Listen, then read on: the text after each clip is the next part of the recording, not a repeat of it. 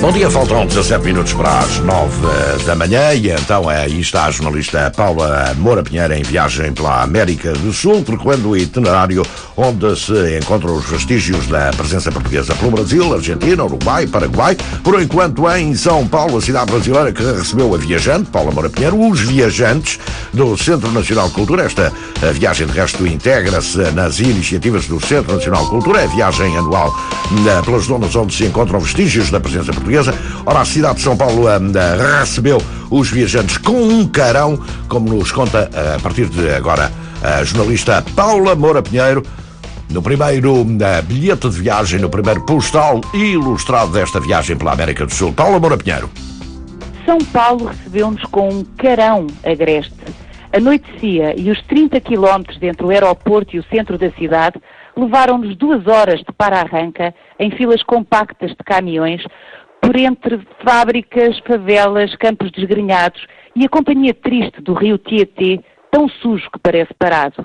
Ao contrário do Rio de Janeiro, São Paulo não tem encantos evidentes.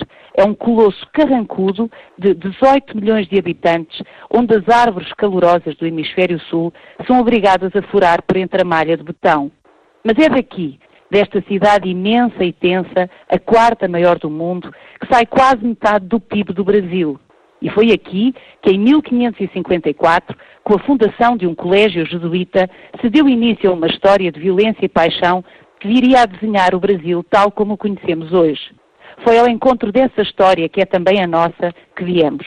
Um grupo de 26 portugueses, organizados pelo Centro Nacional de Cultura, que vai seguir a pista às missões que os jesuítas fundaram no interior do Brasil, Argentina e Paraguai entre os séculos XVI e XVII a par dessas missões, que visavam a conversão pacífica dos índios, havia a fúria predatória dos bandeirantes, cuja ambição e audácia empurrou em muito o território que nos cabia pelo Tratado de Tordesilhas. No que resta da cidade velha de São Paulo, a primeira etapa da nossa viagem, estão os edifícios que testemunham as principais fases da construção deste país.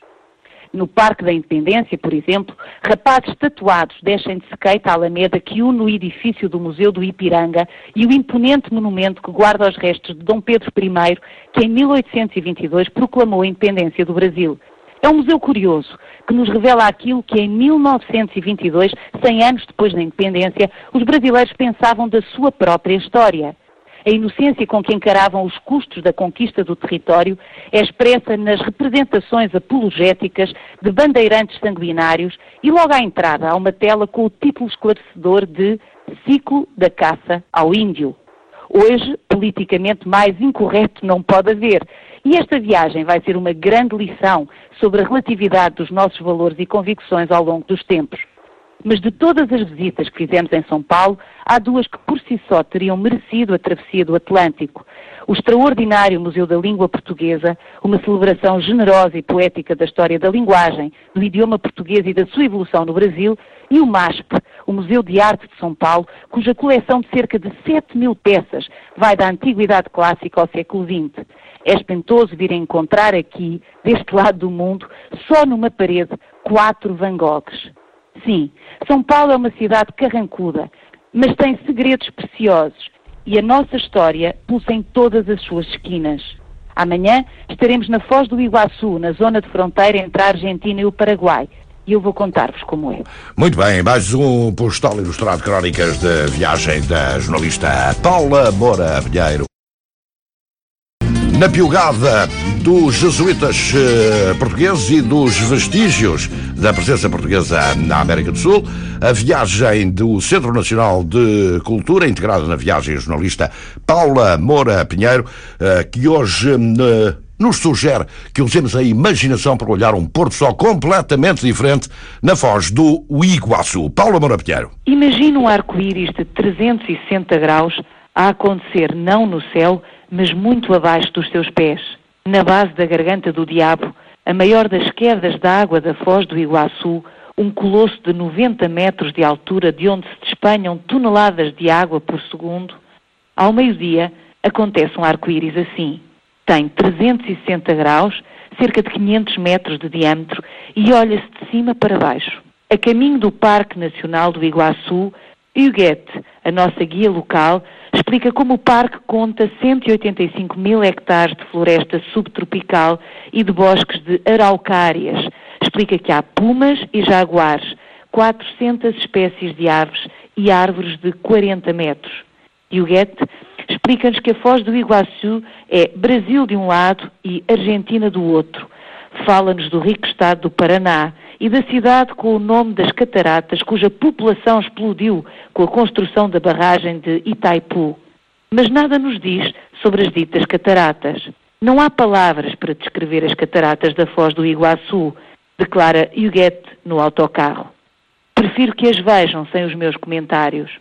Sábia decisão, a da Huguette. A visão deste incidente geológico com 150 milhões de anos é, na verdade, indizível. E todos nós, os 26 portugueses desta expedição, nos rendemos ao primeiro olhar. Ao longo de quase 3 quilómetros, 275 cataratas oferecem-se numa tal demonstração de poder natural que eu fico a pensar, como aqui, neste lugar, é mais fácil acreditar em Deus. Amanhã vou contar-lhes o que resta de cinco das 30 missões que há 400 anos os jesuítas fundaram por aqui. Fica combinado depois das oito e meia da manhã, a crónica a partir da América do Sul de Paula Moura Pinheiro ao longo de toda esta semana, seguindo a viagem do Centro Nacional de Cultura pelo itinerário dos jesuítas e pelos vestígios de Portugal na América do Sul. A Paula Moura Pinheiro folheia agora mais uma página do seu diário nesta viagem pelo itinerário dos jesuítas e pelos vestígios da presença portuguesa, Brasil, Argentina, Paraguai, Uruguai e da Paula Moura Pinheiro eh, conta-nos então que já chegou à missão da Santíssima Trinidade no Paraguai, ora precisamente um dos pontos mais aguardados desta eh, viagem organizada, viagem anual organizada pelo Centro Nacional de Cultura. Paula Moura Pinheiro. São sete da manhã quando nos encaminhamos para as ruínas da missão da Santíssima Trinidade, no Paraguai, um dos pontos mais aguardados desta expedição. O campo está verde sobre a terra encarnada e quase não há casas. De repente, do silêncio, somos caçados por uma visão demasiado real para o que tínhamos imaginado. Grossas paredes de pedra compõem edifícios imponentes sem telhado que abrem para uma praça com uma dimensão superior a quatro campos de futebol. Ao fundo, a carcaça de uma basílica imensa e dos lados fileiras sucessivas de dezenas de casas ligadas por galerias em arcadas. O rigor, a dignidade e a escala desta missão jesuíta do início do século XVIII ultrapassa as escassas representações que conhecíamos. Esta foi muito mais que uma cidade bela, muito mais que uma cidade forte. Esta foi uma cidade ideal, a utopia cristã concretizada. A missão de Trinidade é apenas uma das 30 missões que, a partir do princípio do século XVII, a Companhia de Jesus fundou na região central da América do Sul, na zona das tribos Guarani. O objetivo destas missões era proteger os índios da fúria predatória dos bandeirantes portugueses e dos colonizadores espanhóis e convertê-los ao catolicismo pelo entendimento mútuo, a persuasão gradual e a coabitação exemplar. Esta experiência única resultou em 30 repúblicas cristãs de tal forma revolucionárias e harmoniosas que Voltaire, o sarcástico ateu, declarou que as missões, missões jesuítas da América do Sul eram um triunfo da humanidade. De Trinidade, partimos depois, nós, os 26 portugueses desta viagem, para a visita a mais quatro destas missões, duas das quais classificadas pela Unesco. No seu conjunto, as 30 cidades utópicas dos jesuítas chegaram a acolher cerca de 200 mil índios, num tempo em que se calcula que toda a selva amazónica não teria mais de 4 mil habitantes. Prosperaram e duraram 160 anos, mais que qualquer regime comunista, e acabaram abruptamente que destino tiveram as cidades ideais dos jesuítas é o que lhes vou contar amanhã. Muito bem, está combinado Paula Moura Pinheiro em viagem pela América do Sul, Brasil, Argentina, Paraguai, Uruguai, viagem anual do Centro Nacional de Cultura, neste caso pelo itinerário dos jesuítas e pelos vestígios da presença portuguesa na América do Sul. Ora, aí está mais uma página do diário da jornalista Paula Moura Pinheiro, hoje na tranquilidade doce no mundo Guarani, do Paraguai ao Brasil, passando pela Argentina, Paula Moura Pinheiro encontra-se então nos Campos Verdes da zona central da América do Sul, seguindo o itinerário dos jesuítas e as presenças, os vestígios da presença portuguesa na América do Sul nesta viagem anual do Centro Nacional de Cultura. Paula Moura Pinheiro.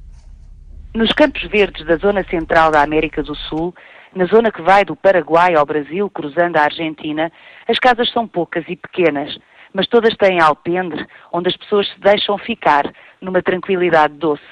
É o mundo guarani que permanece, ainda e sempre, depois de todas as venturas e desventuras dos colonizadores, um mundo indiferente à corrida pelo ouro, incapaz de compreender a inquietação da cobiça. Na verdade, dizem-nos que na região da última missão jesuíta que visitamos, a missão de São Miguel, no Brasil, estado do Rio Grande do Sul, já só sobram 30 famílias de índios. Por todo o Brasil não existirão mais de 6 mil guaranis, mas o sangue misturado corre nas veias de muitos dos habitantes loiros da região. Pensar que em finais do século XVII a missão de São Miguel chegou a contar, sozinha, 6 mil almas guarani é espantoso. E o mais desconcertante é que nunca foram necessários mais que dois, digo, dois jesuítas por cada uma das 30 missões que aqui fundaram há 400 anos. Por que razão aceitaram os índios deste paraíso viver sob a ordem ocidental cristã durante 160 anos? É um mistério que tem duas explicações maiores. Eles eram livres, animistas, canibais e polígamos mas precisavam da proteção dos jesuítas contra a brutalidade dos bandeirantes portugueses e dos colonizadores espanhóis, e o gênio jesuíta estava aqui no seu melhor. Elite intelectual da Igreja, os jesuítas converteram-nos gradualmente através da música, do teatro e da sua imensa solidariedade. Juntos construíram estas cidades ideais, com basílicas imponentes como a de São Miguel, cuja fachada intacta evoca uma das mais importantes basílicas de Roma cidades com escolas, albergues para os desvalidos, latrinas, oficinas, cemitérios, primorosas hortas, hotéis para os visitantes, repúblicas autossuficientes que respeitavam as hierarquias nativas. Mas foi precisamente a excelência destas cidades que as condenou. Marquês de Pombal expulsou os jesuítas de Portugal em 1759, o primeiro gesto de uma voragem destruidora que culminaria com a extinção da Companhia de Jesus 14 anos depois.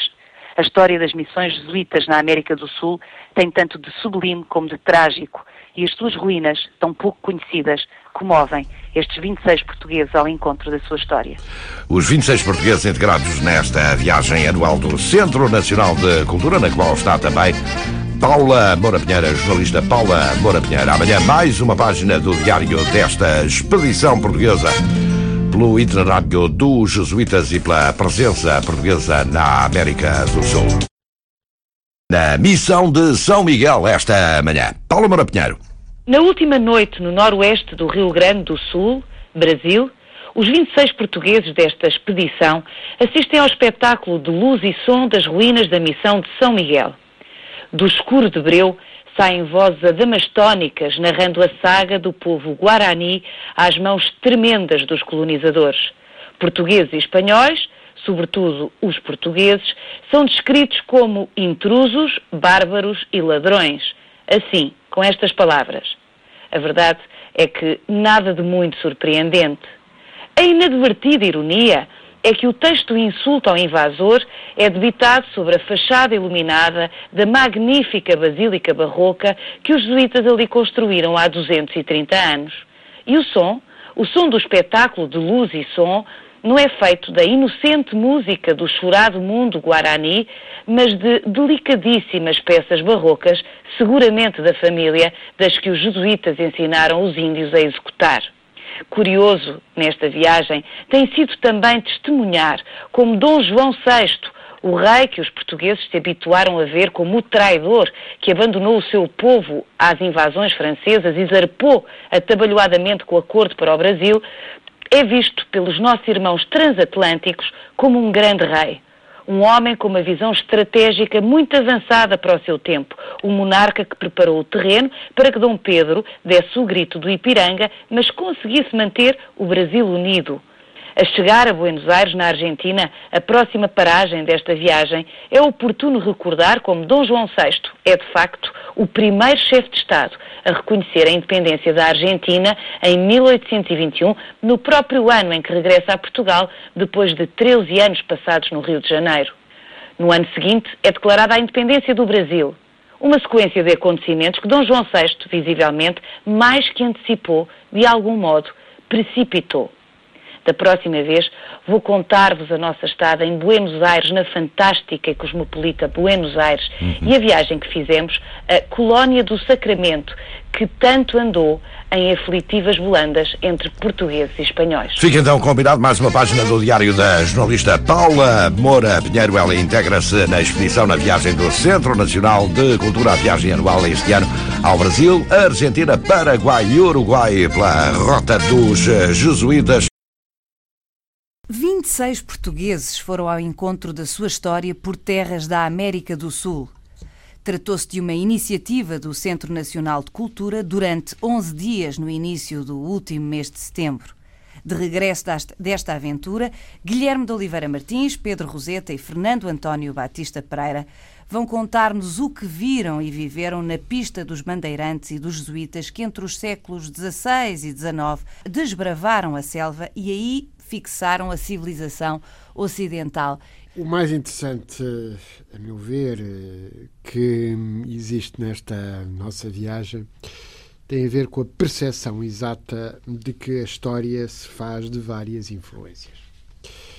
E aqui nós notamos muito claramente três pistas, três pistas que são, a meu ver, igualmente relevantes. Uh, antes de mais, a pista autóctone, portanto, que são os guaranis. Uh, é daí que partimos, é, digamos, essa matéria-prima. Depois temos as reduções jesuíticas. As missões. E foi as missões, mas que tecnicamente poderemos designar como reduções. Mais adiante explicaremos exatamente o quê. As missões jesuíticas que correspondem a algo que tem um papel muito importante, em primeiro lugar, no reconhecimento da própria dignidade dos uh, povos uh, dos índios, que não eram vistos pelos jesuítas uh, como infiéis, mas sim como inocentes que era necessário trazer para a, a religião cristã e para a verdade da religião cristã. E em terceiro lugar, os bandeirantes. a partir de uma cidade pequena, pobre. É extraordinário dizermos isto hoje, não é? Mas eh, São Paulo de Piratininga nasce em torno uh, do Colégio dos eh, Jesuítas, onde estivemos simbolicamente, nesse campo santo onde Manuel da Nóbrega e José Anchieta uh, criaram o Colégio Jesuíta. Pois bem, essa pequena cidade inicialmente pobre, baseada na economia uh, agrária, tornou-se uma uh, metrópole a partir de quê? A partir justamente da iniciativa dos bandeirantes que partiram em todos os sentidos e romperam uh, uh, os limites do meridiano de Tordesilhas. Isso é extraordinariamente importante. Duas palavras só para dizer o seguinte.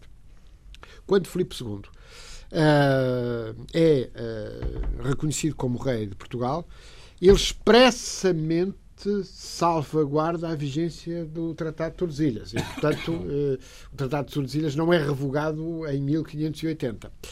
Eh, mas o que acontece na prática, no terreno, é que, eh, uma vez que era o mesmo rei de uma união pessoal, os bandeirantes partidos de São Paulo puderam romper o Tratado de Tordesilhas e ir até aos Andes e até ao Amazonas. Porque, uh, e é isso que faz a grande metrópole uh, de São Paulo. Pois bem, estes três fatores nós encontramos muito claramente.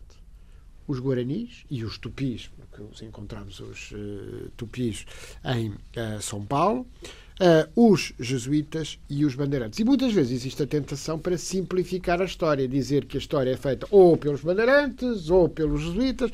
Pois bem, a história foi o resultado deste, deste diálogo extraordinariamente rico, uma vez que não é possível compreender as fronteiras do Brasil sem a ação dos bandeirantes, não é possível compreender a ligação à realidade a, a, a, realidade pessoal, a realidade também complexa da sociedade da América do Sul sem o papel dos jesuítas.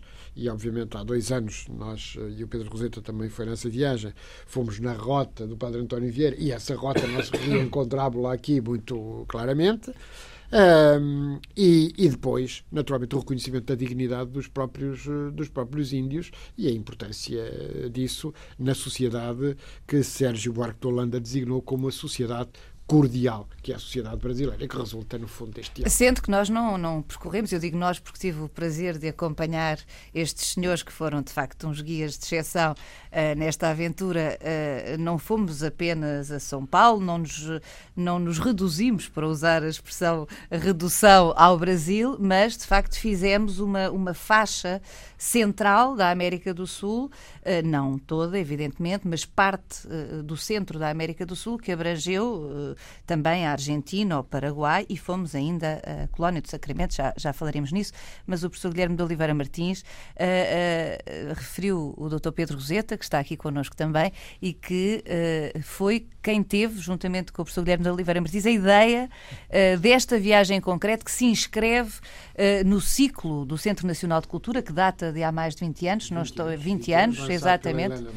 Exatamente. E em que, aí o Fernando António Batista Pereira já é um habitué em várias outras circunstâncias, em que fomos eh, desde o Japão, Índia, Indonésia. Portanto, África, a média é mais ou menos uma vez por ano, há uma grande uma viagem. Uma, uma grande por viagem. Ano, uma grande viagem e, sobretudo, nós não fazemos percursos eh, já conhecidos. Nós uh, procuramos desbravar elementos e fatores novos. Uh, a Embaixada Cultural à Indonésia, que foi a última grande embaixada cultural organizada pela Helena Vaz Silva, foi a primeira feita depois uh, da, dos laços e, portanto, dos contactos estabelecidos com a, entre Portugal e a Indonésia mas fomos à Índia no ano passado, em, em dezembro, e agora às reduções jesuíticas, uh, e devo dizer que esta viagem às reduções jesuíticas é uma viagem absolutamente inédita, porque, como a Paula teve a oportunidade de verificar, se não fosse em grupo e se não fosse com esta organização, não é possível ir às, às reduções, claro. às seis reduções que nós visitámos. Uh, das visitamos. 30 que, que existiram. Das é? 30, são sete classificadas, nós das classificadas só não visitámos uma. Classificadas pela Unesco. Maior, classificadas pela Unesco como Património da Humanidade.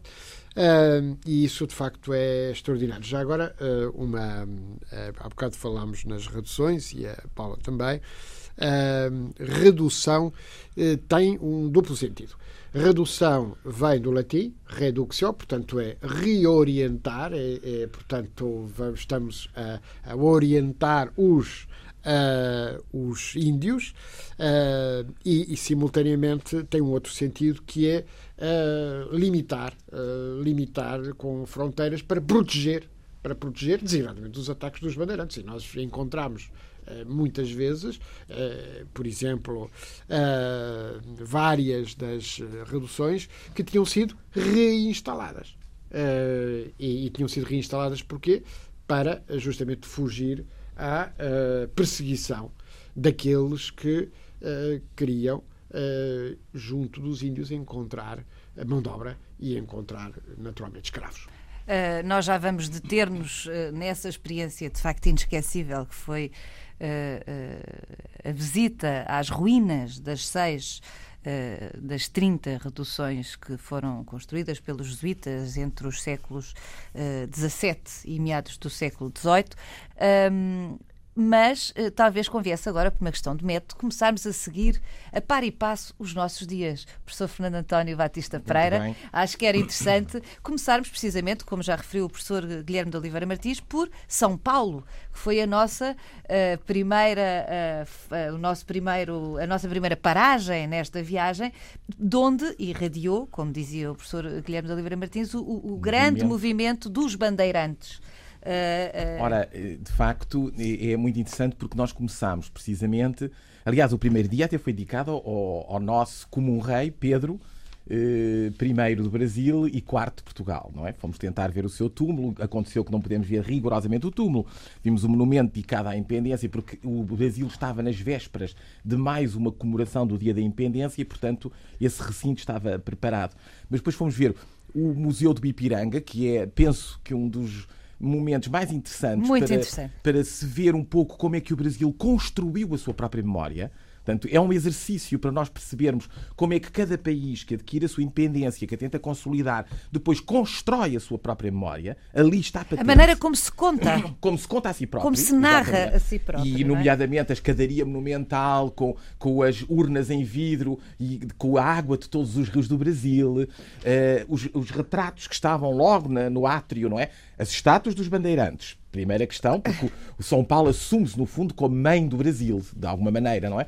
É uma espécie mãe-pai, não é? Portanto, é, é a paternidade absoluta do Brasil, é São Paulo, não é? Eh, E então os dois grandes bandeirantes, os retratos de Dom João III, do primeiro governador-geral Martim Afonso de Sousa e de duas figuras interessantíssimas, o cacique índio, e Tibiriçá, não é? E o célebre português João Ramalho, que as lendas dizem pai de mais de 300 filhos, não é? É Por aqui se viu o esforço povoador dos portugueses, não é? Em símbolo, não é? Mas que é de facto interessante. Em cima, e depois na escadaria, os heróis da independência, onde incluindo uma freira famosa da- do Salvador da Bahia também estava presente. Que nós já tínhamos encontrado, aliás, em Salvador. Exato. Era, é- era essa ideia toda, esse, esse, esse caminho ascensional da memória está muito bem imaginado e as nossas guias, que eram até professoras da Universidade de São Paulo, porque o museu está entregue à Universidade de São Paulo, eh, explicaram precisamente eh, o modo como tinha sido construída toda essa memória no final do século XIX e que até hoje foi preservada, porque, embora o museu tenha outras sequências expositivas que já não seguem esses modelos, aquele foi integralmente É muito preservado. interessante, da vez que conviesse recordar aqui eh, eh, que eh, o Museu do Ipiranga, ou o Museu da Independência, de facto foi inaugurado para o centenário da independência do Brasil. no final do 19 e no princípio do 20 se pensava em termos de memória histórica do Brasil. E pensava-se, nomeadamente, que a caça ao índio, eu, eu lembro-me porque me. eh, eh, enfim, achei particularmente eh, esclarecedor, é esta a expressão, que logo eh, na entrada do museu, portanto, no hall do- Desse- da- desse museu. museu, estivesse uma tela eh, que celebrava a caça ao índio, o que significa que no final do século XIX, início do século XX, não só era consensual que eh, era um movimento legítimo a caça ao Bom, índio, exa- não visto, não visto rigorosamente em termos de caça a. Era o Eh, título do quadro, sim, Fernando António exato. Batista. Pronto, eu lembro-me que era, Pereira. estava entre precisamente os retratos dos, dos reis.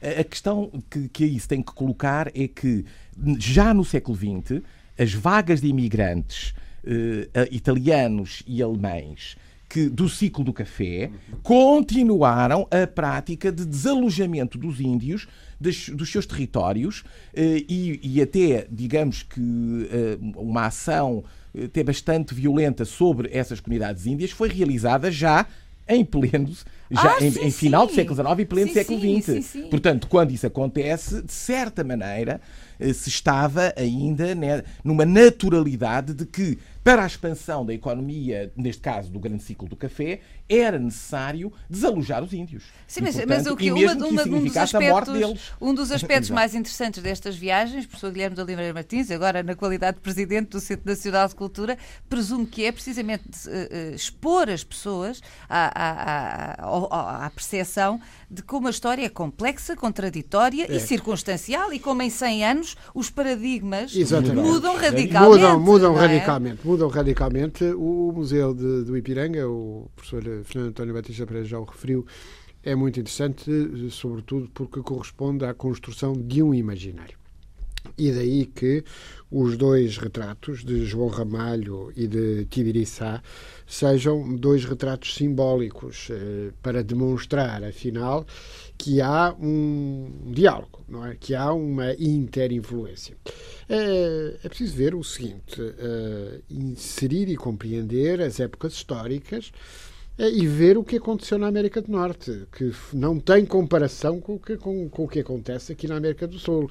Porque na América do Sul nós encontramos as reduções, encontramos este, este diálogo, encontramos este modo de vivenda, este entendimento, é, o que me parece extraordinariamente interessante. Queria, se me permite, retomar só um tema que referiu, a legitimidade. Não, não era legítimo caçar os índios uh, e escravizar os índios. O Papa Paulo III, em 1537, tinha já de decretado a liberdade dos indígenas da América e a proibição de serem escravizados. E depois, 100 anos depois, exatamente 100 anos depois, o Papa Urbano VIII excomungou todos os que fizessem comércio de, de índios. Portanto, quem uh, escravizasse e vendesse um índio era ipso facto excomungado. E foi isso que era o suporte teórico e religioso da ação dos jesuítas. Os jesuítas, o grande padre António Vieira, uh, no norte e no, do Brasil, que acabou por ser expulso e depois voltou uh, e teve, como sabem, imensos problemas em toda a sua vida, mas aqui aquilo que havia era uma, uma luta contra um sistema terrível. Temos falado do, dos bandeirantes, mas temos que falar dos espanhóis, porque nós estamos a, a sangrar-nos a nós próprios, esquecendo que os espanhóis tinham um sistema terrível, que era o sistema da encomienda, que, era um, que, que atribuía os índios a supostos protetores castelhanos, espanhóis, que na verdade o que faziam era utilizá-lo a seu bel prazer, uh, com a desculpa que os iam cristianizar como para, para trabalho forçado.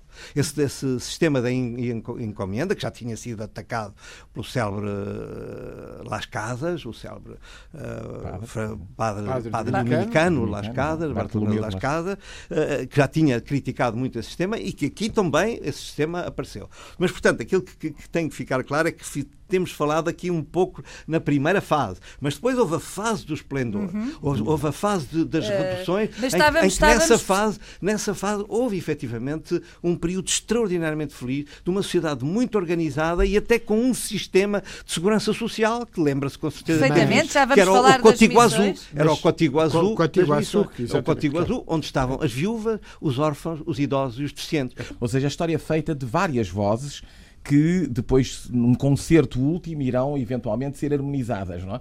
Porque a gente espera sempre que a polifonia seja harmónica. Claro. É, é, mas, na realidade, eu acho que há várias vozes e, portanto, é muito útil que nós saibamos ouvir essas diferentes vozes. E do encontro dessas vozes possamos retirar enfim, aquilo que nos parece ser também a, a, mais correta aproximação do que terá acontecido, porque é sempre um enigma. Nós estamos distanciados no tempo e, portanto, o que é que terá de facto acontecido? É, é no encontro dessas múltiplas vozes que nós vamos conseguir retirar uh, uma, uma, uma objetividade aproximada do que terá acontecido. Muito sucintamente, relativamente a São Paulo, eu gostaria de dizer o seguinte: nós simbolicamente fomos ao local da fundação, ao local da criação do colégio Uh, onde o padre Manuel da Nóbrega e o padre José Anchieta, beatificado aliás, uh, criaram uh, aquilo que é hoje a grande metrópole. Mas simbolicamente fomos àquele local para demonstrar bem esse encontro, esse diálogo que agora aqui referimos o papel dos jesuítas na criação de São Paulo, não é possível falar de São Paulo sem falar dos jesuítas, mas simultaneamente da mesma cidade de São Paulo partem os bandeirantes, nos exatos termos em que o Dr. Pedro Roseta aqui a referiu. Duas palavras apenas relativamente a São Paulo, para dizer, em primeiro lugar, que foi muito emocionante a nossa visita ao Museu da Língua Portuguesa, à Estação da Luz, à Estação do Café, à grande Estação do Café.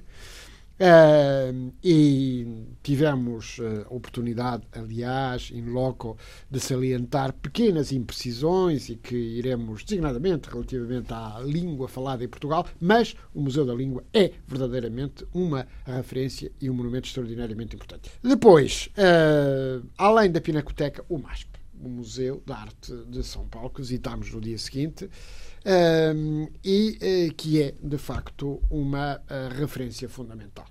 Uh, é um grande museu em qualquer parte do mundo, portanto, um acervo fantástico, mas um acervo de dimensão universal, e, portanto, e é a demonstração de que São Paulo é uma metrópole, mas é uma metrópole que ultrapassa em muito até a própria América do Sul, e, e isso nota-se de facto em uh, São Paulo, e aquele monumento fantástico, o edifício da autoria de Lina Bobardi, uma grande uh, uma grande arquiteta de origem italiana, Uh, e que uh, é, de facto, autora de um monumento, ele mesmo, além do mais possível. O edifício um, do museu. O edifício do museu é. O edifício um dos anos 50, absolutamente uma fantástico. Ainda hoje, ainda hoje. É uma, uma referência, uma referência para a história da arquitetura. E foi de São Paulo que, então, partimos para Foz do Iguaçu e de Foz do Iguaçu, simbolicamente, e eu chamo a atenção, o Dr. Pedro Roseta há pouco já referiu o filme A Missão,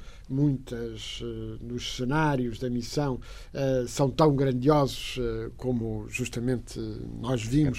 As cataratas, cataratas da Foz do Iguaçu. E felizmente que aquele uh, alarme que tinha havido há dois anos atrás, que a Foz do Iguaçu estava menos uh, brilhante, uh, brilhante, havia pouca água, não é? havia pouca água. Desta Posso dizer-vos que uh, foi de facto extraordinário e foi daí então que partimos e eu julgo que é o momento, é, talvez, o... para que o Fernando António nos diga como é que se organizava uma redução. Porque foi é, daí, eu, eu, eu, foi eu iria, professor Guilherme de Oliveira Martins, mais longe, professor Fernando António Batista Pereira, consegue descrever-nos, eu sei que consegue, a primeira visão.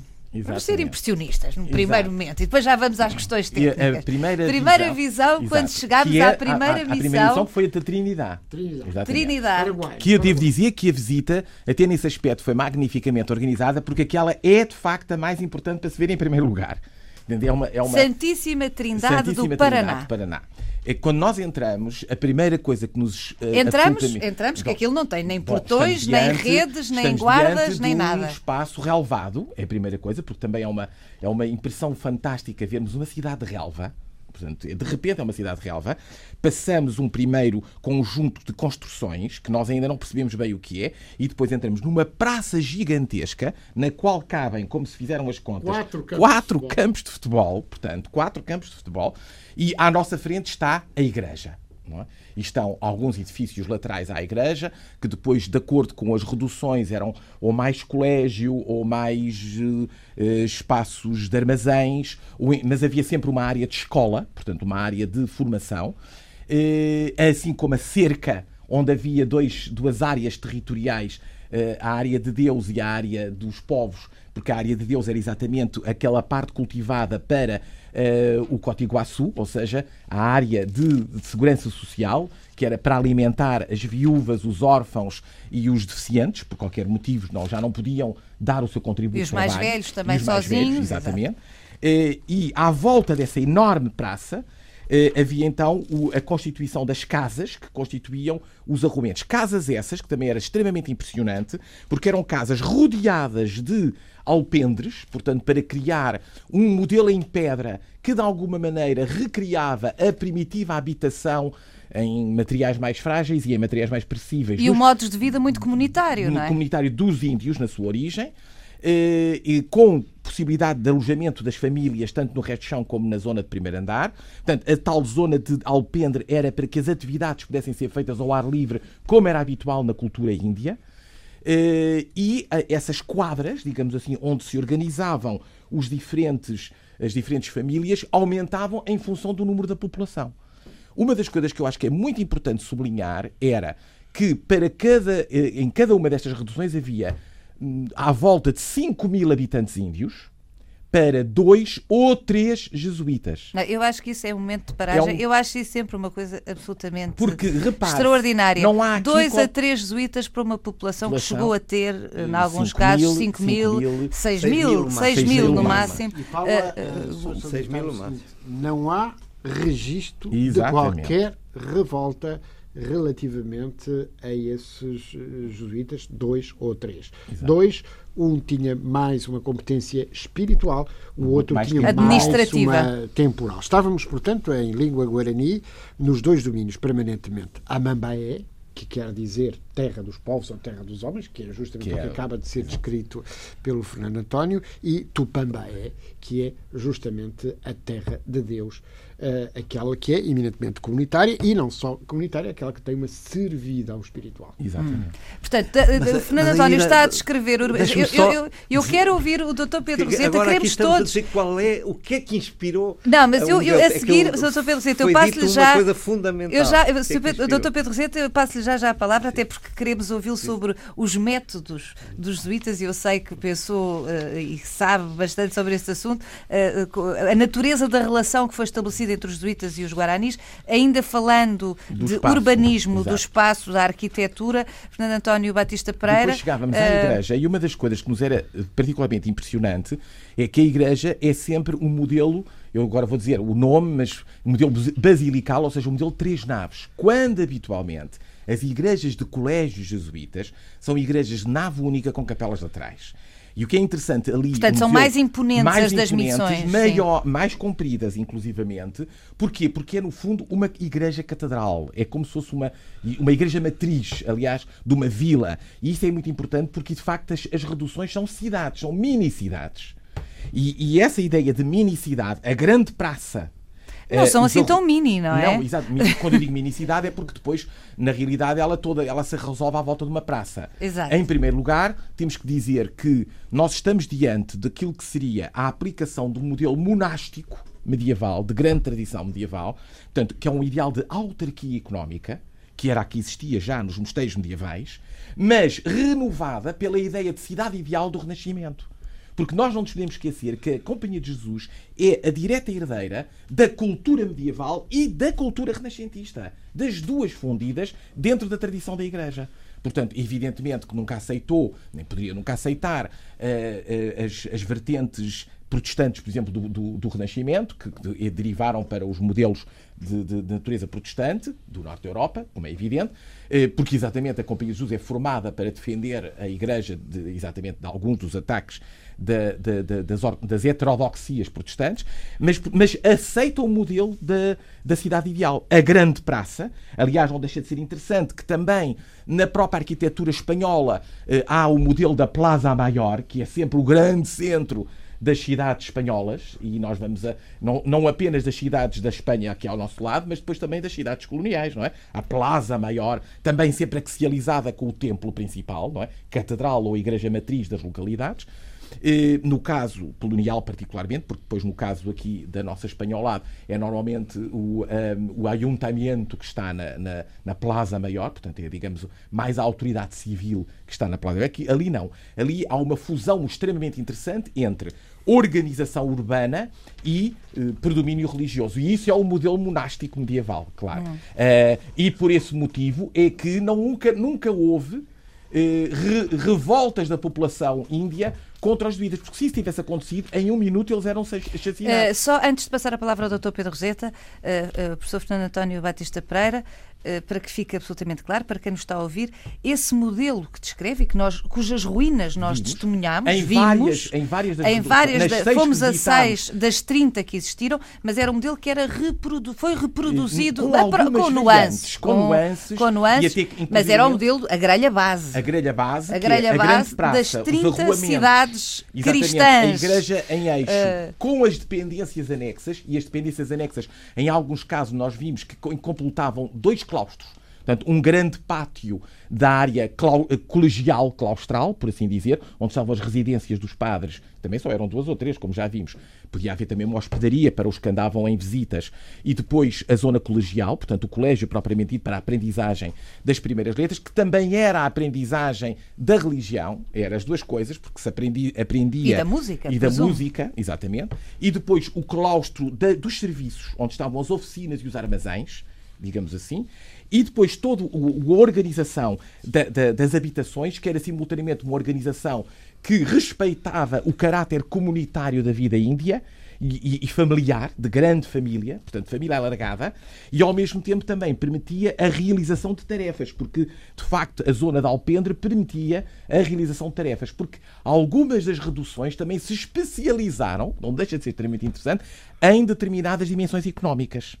Portanto, o que, de alguma maneira, eh, configurava não apenas um ideal de completa autarquia económica, mas também um, um ideal de complementaridade entre, entre as entre as diversas e, missões. entre as diferentes eu, eu peço desculpa de insistir na expressão missões, porque Missões enfim, quem nos apanhar a meio da nossa Depois fica sem conversa perceber, fica sem exato. perceber ao que é Embora que nos estamos a referir. possa ser um bocadinho mais alargada. eh, Mas, com- eh, apesar de tudo, é uma expressão que as pessoas conseguem exato. compreender melhor. Eh, Doutor Pedro Roseta, estamos ansiosos Por ouvir eh, sua- por, o- por ouvir não, sobre esta esta, esta, não, sobre a natureza da relação que foi, sobre a relação que foi construída entre os jesuítas e este povo guarani, que há que dizê-lo, já sei que me vão, uh, uh, não vou dizer corrigir, mas vão, vão tentar uh, circunscrever esta minha afirmação de início, que aprendi de resto com os senhores lá, mas o povo guarani era canibal ritual, eu sublinho, praticava o canibalismo ritual, poligâmico, Uhum. E animista, presumo. E ainda há que dizer, e de uma economia não, caça, não, não, de caça-recoleção. Seminómada. Era seminómada, mas, no entanto, tendencialmente monoteísta. Tendencialmente monoteísta. O que facilitou, o que facilitou a conversão. Exatamente. Mas, ou seja, é deste universo, é esta população com estas características de fundo que os visivelmente jesuítas não só conseguem converter, como construir estas cidades cristãs absolutamente harmoniosas e pacíficas durante mais de 100 anos. Uh, professor uh, Dr. Pedro Roseta, sei que conhece muitos dos testemunhos que foram enviados das reduções, não é? Porque muitas cartas, cartas foram escritas. As cartas foram escritas e, portanto. São notáveis, aliás. Acabam de ser ditas as razões porque é que estas missões foram tão duradouras e porque é que uh, tão poucos padres jesuítas conseguiram uh, fazer até uma coisa que, que, que não tem sido referida e julgo que falámos pouco nisso. Até pagavam impostos porque havia um produto de exportação que era a erva mate, do chamate que era vendido e, esse, e, e, depois isso servia para comprar algumas coisas que tinham sido compradas fora, que eram muito poucas, porque como já foi dito, era a cidade ideal que se bastava a si própria, mas que tinha que pagar impostos ao rei de Espanha. E, e até impostos pagavam e mesmo assim havia uma aceitação generalizada. Porquê? Porque foi criado um modelo que se compatibilizava com este teísmo que o Dr. Guilherme Oliveira Martins acaba de falar, que estava subjacente uh, no pensamento dos Guaranis e que uh, não foi, afinal, tão difícil de encaixar como, como, como parceria. Também no, ponto, no aspecto económico a mesma coisa. Porquê? Porque os guaranis rejeitavam a propriedade privada. Para eles era qualquer coisa de completamente incompreensível. Como, como sendo um povo seminómada, foi por isso que eu há pouco fiz essa, essa parte, digamos assim, não tinham realmente a noção, nem queriam ter de propriedade privada. E, portanto, foi possível encaixarem neste modelo, eh, que é um modelo igualitário, eh, mas em que havia eh, também, agora entrando já na, na, na, na segunda parte, da, da sua questão, havia também uma adaptação uh, àquilo que existia. Por exemplo, uh, os caciques. Os caciques eram os chefes. Os chefes índios, os chefes a hierarquia índios. autóctona. Uma, uma hierarquia autónoma que ficou. E depois foi criado o Conselho dos Anciãos, era o Cabildo, uma expressão espanhola. Portanto, está a ver uma das razões porque houve essa relação tão duradoura e que só acabou porque foi destruída de fora. Se não tivesse sido destruída de fora a partir de 1750, naquela tal terceira fase final, em que há o choque com a razão do, do Estado, de, com Carlos III da Espanha e com o Marquês de Pombal. Uh, se, não, se não tivesse, teria sido uma experiência que teria durado mais, porque ela havia uma compatibilidade, compatibilidade quer do ponto de vista económico, quer do ponto de vista da própria filosofia, uh, e, portanto, uh, as tradições guaranis encaixavam-se um pouco na cidade ideal de que se falava. Mas o que é extraordinário é que este modelo não foi totalitário, porque o que é que aconteceu sempre sempre que uh, a humanidade tentou implantar sociedades uh, ideais. Quando havia sociedades pragmáticas que nasciam uh, da prática para resolver problemas, duravam. E foi o caso do Império Romano. Uh, enfim, e, e, outras duravam porque serviam para resolver problemas, como a União Europeia certamente durará, se conseguir dar satisfação às aspirações das, das várias gerações. Ora, os sistemas eh, de sociedades perfeitas não resultam. Nunca resultaram. Todos eles, nem vale a pena dizer quais foram. Houve muitos modelos, alguns foram dramáticos, mataram milhões de pessoas, acabaram ao fim de poucos anos. Uh, e porquê? Porque um, não eram capazes de uh, criar um, um, espaço de liberdade uh, e, e desresvalavam para, para o totalitarismo.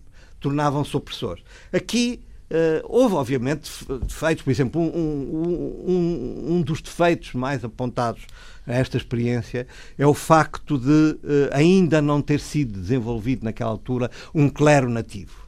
Uh, foi um.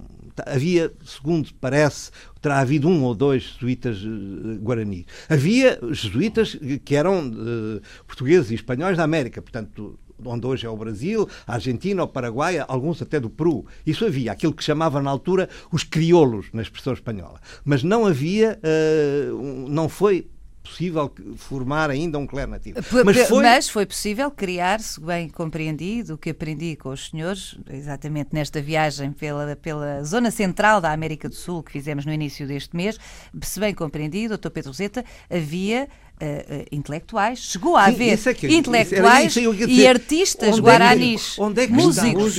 Onde é que, eu ia tocar mesmo aí, tirou umas palavras da boca. Onde, qual foi o ambiente que se criou ali? Foi um ambiente uh, não totalitário em que havia, e a prova que não era totalitária é esta, que também é um ponto que também tem que ser dito, é que ao lado, foi-nos lá referido, como certamente se lembrará, ao lado das reduções, das missões, ao lado das missões, estavam guaranis não convertidos. Exatamente. Portanto, havia, havia ali um pluralismo. Não era uma conversão obrigatória. Havia ali um pluralismo. Não havia conversões obrigatórias. Portanto, havia uma relação de aceitação do outro, da dignidade do outro, como disse o, o, o Dr. Guilherme Oliveira Martins, e havia, sobretudo, um influxo daquilo que é essencial no, no, cristianismo, que é o amor ao próximo.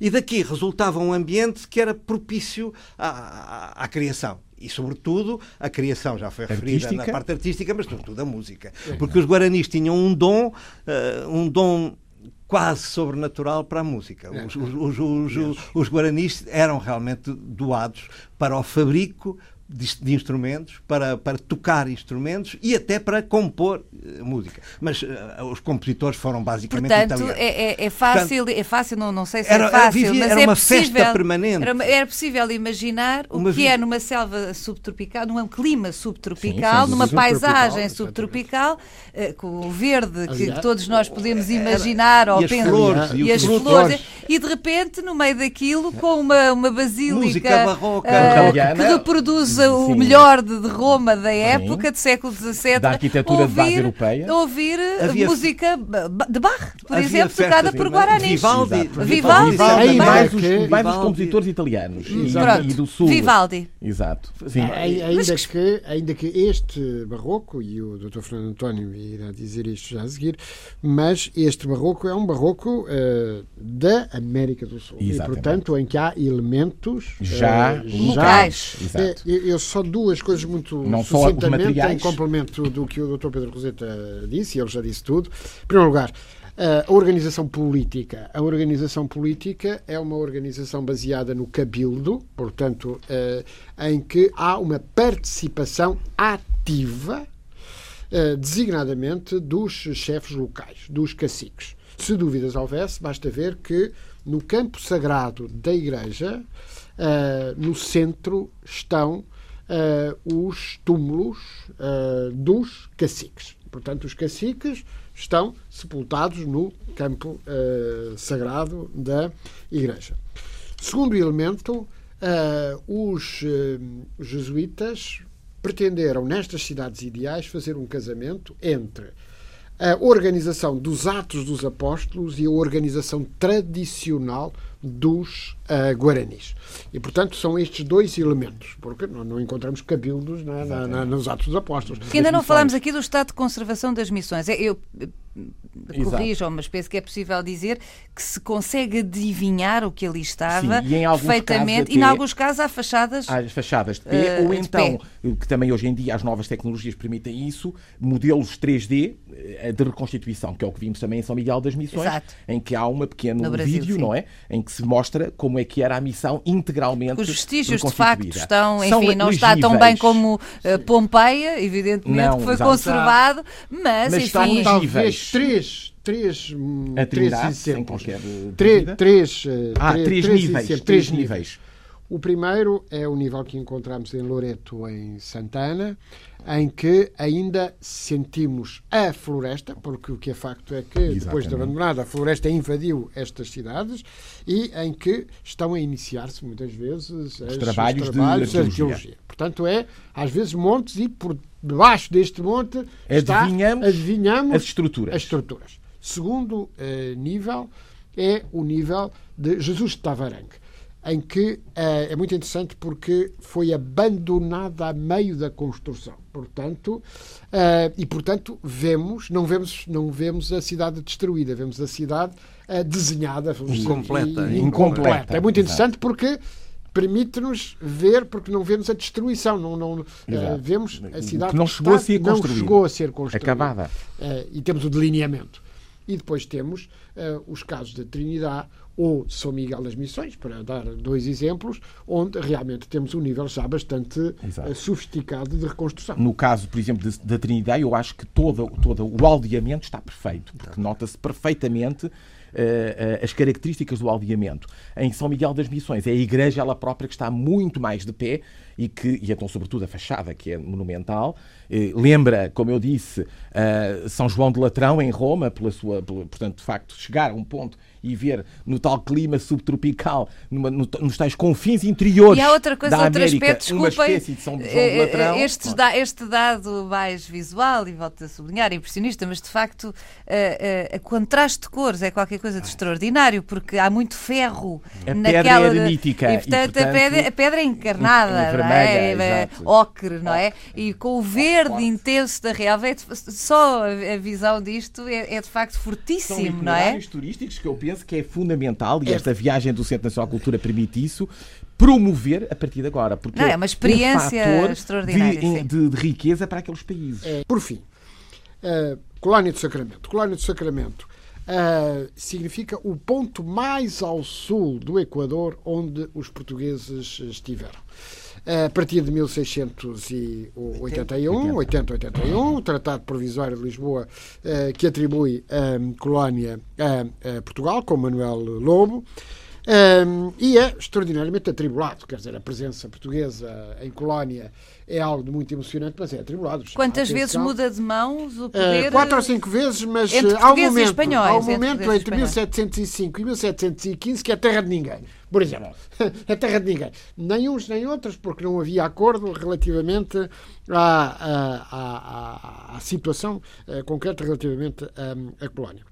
E mesmo em 1750, no Tratado de, de Madrid, em que teve um papel muito importante uh, Alexandre de Gusmão, irmão do padre Bartolomeu uh, de Gusmão, pois bem, mesmo depois de 1750, em que Colónia de Sacramento é atribuída à coroa espanhola, no entanto, não, não há uma atribuição imediata e ainda vai regressar ao domínio português. eu devo dizer que Colónia do Sacramento é um ponto estratégico fundamental. Portanto, temos a sublinhar Prata, aqui Rio da Prata, Rio da do Prata, lado do Uruguai, Do lado do Uruguai, Rio da Prata. Uh, os navegadores primeiros que lá chegaram confundiram aquele rio com o mar e por isso chamaram Mar da Prata, mas é o rio. 225 quilómetros de, de, de, largura. de margem a margem. De, largura. de margem a margem. Uh, e foi extraordinariamente emocionante e devo agradecer à embaixadora Luísa Bastos de Almeida uh, uma recepção fantástica. Simultaneamente vimos as descobertas recentes de peças uh, de artilharia que foram encontradas justamente na região de peças portuguesas. Uma tinha sido roubada, mas já regressou, felizmente. Ah, já, foram, já foi encontrada? Já foi encontrada, está tudo, está tudo bem.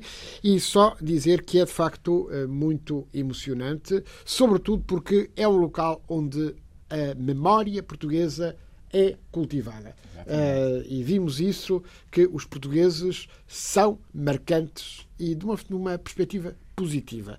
Uh, apesar sem das ambivalências, sem ambivalências. Apesar das vicissitudes. Lá está o terceiro uh, círculo. Exatamente, terceiro lá apesar das vicissitudes, há de facto um reconhecimento e fomos espiritual. muito e fomos muito bem, fomos muito, muito bem, bem muito recebidos. Bem muito bem eu, eu gostaria imenso de ter mais tempo para esta nossa conversa aqui, porque de facto o que vivemos durante estes 12 dias, em que 26 portugueses, nos quais eu tive a sorte uh, de me incluir, uh, viajaram pela zona central da América do Sul, uma iniciativa do Centro Nacional de Cultura, integrada no ciclo Os Portugueses ao Encontro da Sua História. Foi uma viagem durante 11 dias, que durou 11 dias, uh, e que foi das zonas das zonas que, hoje de, que abrangem os países, países como a Argentina, o Brasil, Paraguai e Uruguai, e uh, fomos na pista precisamente de bandeirantes e dos jesuítas, das reduções jesuítas que entre o século XVII e o século XVIII uh, se fixaram, 30, uh, nesta região. Eu agradeço ao professor Fernando António Batista Pereira, o nosso Chelsea guia para a zona concreta da história da arte, o professor Guilherme de Oliveira Martins, o presidente do Centro Nacional de Cultura, o Dr. Pedro Roseta, que foi também um, um guia notável nesta viagem, tanto mais que foi de alguma forma o, o mentor, o criador deste percurso, e devo dizer que fico ansiosa espera da próxima viagem do Centro Nacional de Cultura. Muito obrigada.